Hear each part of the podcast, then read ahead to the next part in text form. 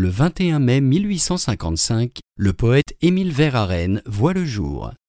Diffusia.fr vous invite à écouter un extrait de son poème Les cathédrales.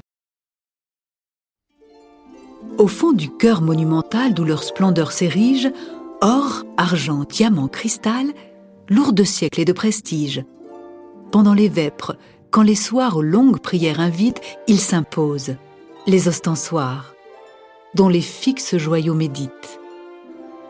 Ils conservent, ornés de feu, pour l'universelle amnistie, le baiser blanc du dernier Dieu, tombé sur terre en une hostie.